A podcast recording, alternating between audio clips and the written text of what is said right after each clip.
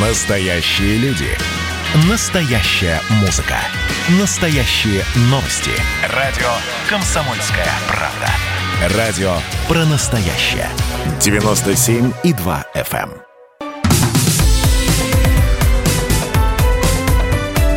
Как дела, Россия? Ватсап-страна! А, Давайте поговорим о, том, что поня- о том, что понятно абсолютно каждому. Это поход в магазин и ценники, которые мы там видим.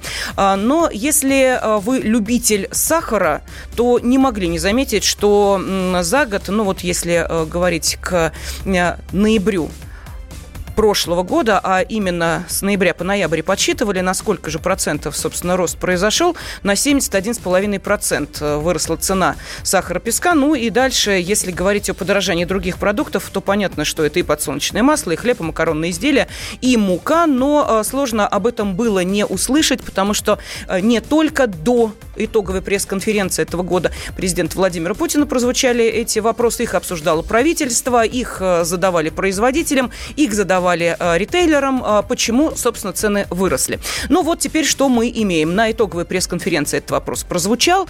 И что же будет с ценами дальше? Удастся ли их сдерживать, регулировать? Как это будет происходить? И главное, не пострадают ли производители? Вот как-то, знаете, честное слово, за ритейлеров не страшно. А, За перекупщиков не страшно. За производителей как-то страшновато немножко, потому что э, всегда э, речь, когда идет о производстве тех или иных продуктов питания, то э, понятно, что людям, которые занимаются этим, ну, приходится сталкиваться с э, огромным количеством трудностей, и как бы э, после некоторых решений э, они бы не бросили свои э, бизнесы. Ну, э, ладно, давайте сейчас об этом спросим редактора отдела экономики «Комсомольской правды» Алексея Иванова. Алексей, приветствую тебя, здравствуй. Да, приветствую. Итак, э, день. Да, что на данный момент по э, сдерживанию э, цен? Что должно рост цен остановить?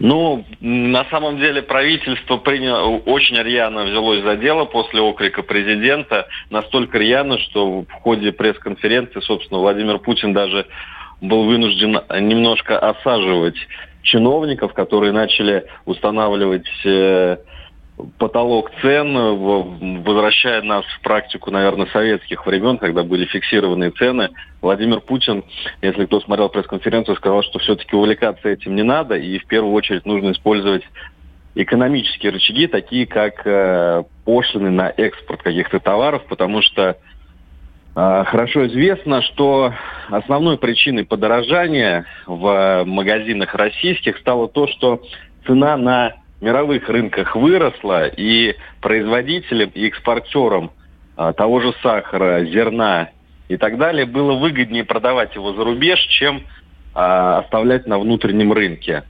Вот. И в связи с этим, а, конечно, сейчас а, введены а, временные пошлины, а, экспортные пошлины на подсолнечное масло, вводятся такие же пошлины на вывоз зерна сверх установленной квоты. Все это должно привести к тому, что а, цены в магазинах будут как-то зафиксированы. Ну и кроме того, конечно, подписаны соглашения уже с э, торговыми сетями, которые снижают а, свою торговую наценку, в некоторых случаях прямо до нуля снижают эту торговую наценку на самые а, товары самой демократичной ценовой категории, то есть будет, допустим, линейка из а, разных наборов макарон, самый дешевый снизит до того уровня, который приемлем для большинства населения, но дорогие макароны, конечно, тоже останутся в продаже для тех, кто может себе это позволить.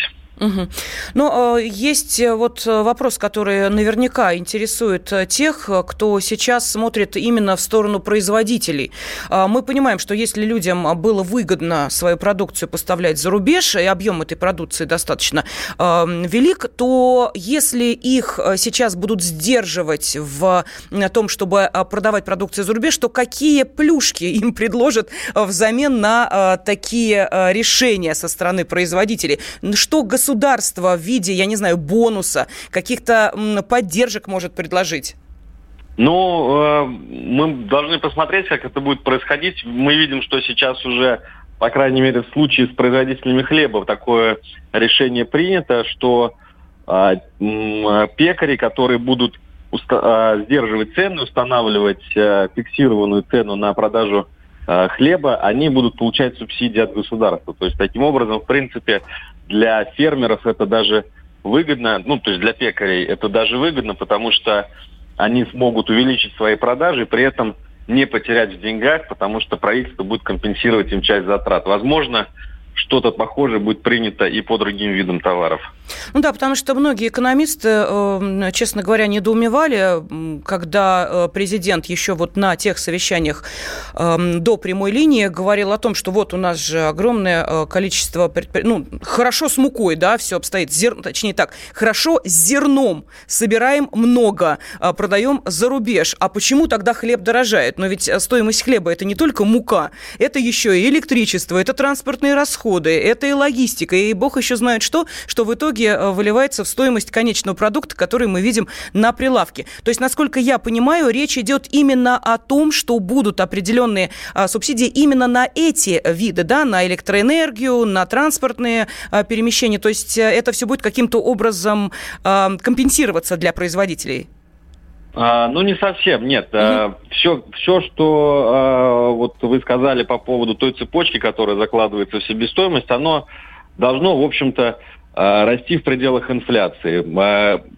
Речь шла о том, что вот эти товары, подсолнечное масло, сахар, хлеб, они дорожали намного быстрее, чем средняя инфляция по стране. То есть, если бы это было подорожание в пределах 5%, никто бы об этом, конечно, не говорил.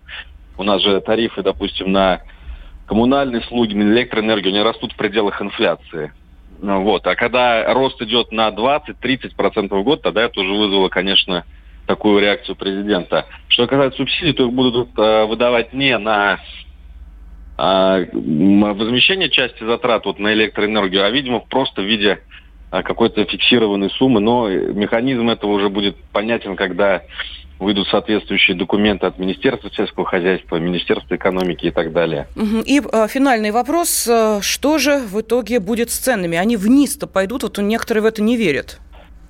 Ну, они будут э, не, не столько идти вниз, сколько будут заморожены. Mm-hmm. Ну, как в каких-то случаях, конечно, э, вот эта вот сверхнаценка будет снята, и они будут э, снижены. Я могу сказать, что у нас э, вообще у России уже накоплен очень большой опыт по стабилизации цен на различные виды товаров. Вот если мы видели в этом году практически не было большого роста цен на бензин, он также был в пределах инфляции, хотя все мы видели, какие огромные колебания были по нефтяным ценам. Это как раз благодаря тому, что есть э, механизмы, которые правительство устанавливает, которые угу. э, стабилизируют эту систему и не дают ей ни расти вверх, ни сильно снижаться вниз. Спасибо. То Редактор самое, отдела думаю, экономики «Комсомольской правды» Алексей Иванов был с нами на связи.